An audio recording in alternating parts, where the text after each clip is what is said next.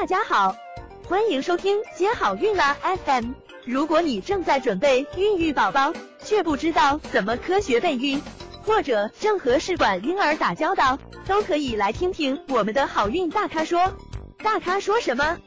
说说怎么轻松接好运。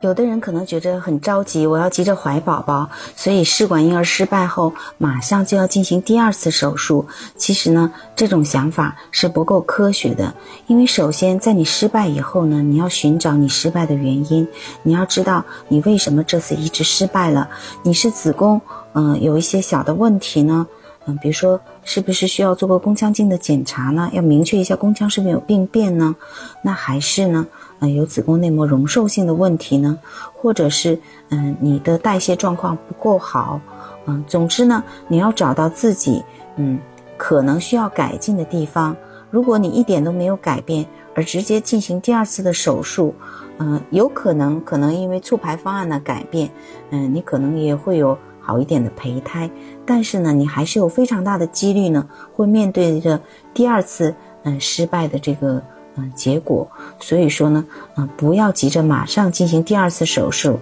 一定要嗯寻找原因，针对原因呢进行调整。那调整之后评价了以后，状况 OK 了，那这个时候呢，我们再进行第二次的手术。嗯，除了我刚刚跟大家讲的，嗯，进行生活方式的调整以及睡眠心理的调整之外呢，嗯。这里给大家提供一些，嗯，可能能对胚胎有些改善的方法，嗯，一个呢就是，嗯，囊胚培养，因为囊胚培养呢有利于筛选出着床潜能好的胚胎，嗯，那么很多次移植高评分的胚胎没有怀孕的患者呢，可以考虑做囊胚培养来进一步筛选胚胎，嗯，因为其实我们生殖中心。嗯，评价这个胚胎的方法其实是有缺陷的，因为我们只是看到胚胎的外观，嗯，就像我们看人一样，你看这人外貌长相很漂亮，但是他身体条件内在的好不好，健健不健康，嗯，家里有没有遗传病，其实这些光看外表呢是看不出来的，嗯，有的胚胎细胞呢很匀称，嗯，碎片不多，从这个方面看呢可能是好的，但是呢，因为没有做这个染色体的基因筛查。嗯，所以说呢，比如说第三天的胚胎，八细胞二级的胚胎也不一定是好的。嗯，但是进行囊胚培养呢，可以有一个筛选的这个胚胎自然选择的过程，所以说呢，可以考虑做这个囊胚培养。还有呢，就是可以考虑做三代试管。嗯，就像我刚刚说的，嗯。外表是看不出来你这个胚胎的染色体基因有没有问题的，尤其对于高龄的女性，她们胚胎多倍体率的发生率是非常高的，嗯，所以可以考虑呢做三代的筛查 PGS，嗯，可以减少早期流产的风险，降低宝宝这个出生缺陷率，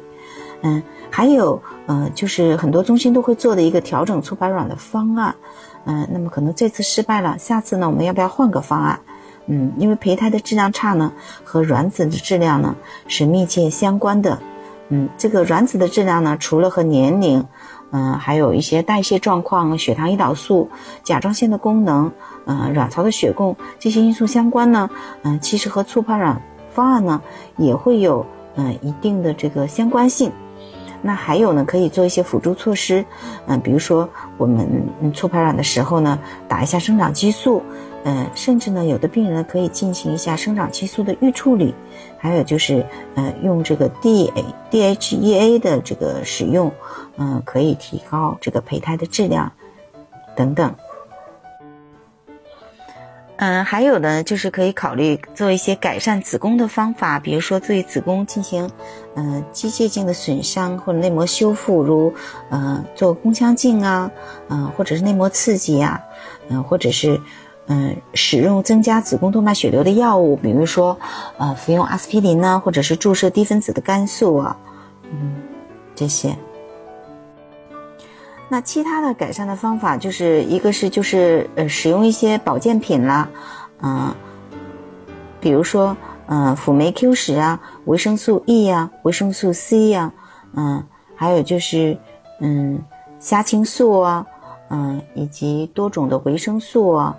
还有鱼油啊，嗯等等，那么还有一些中医中药以及针灸治疗，呃，虽然说目前缺乏一些循证医学的证据，嗯，但是呢，嗯，确实有一些这个，嗯嗯，论文报道呢，经过中医中药或者针灸的治疗呢，可能会有一些帮助，所以呢，也是可以考虑的。想了解更多备孕和试管的内容，可以在微信公众号搜索“接好运”，关注我们，接好运，让怀孕更容易。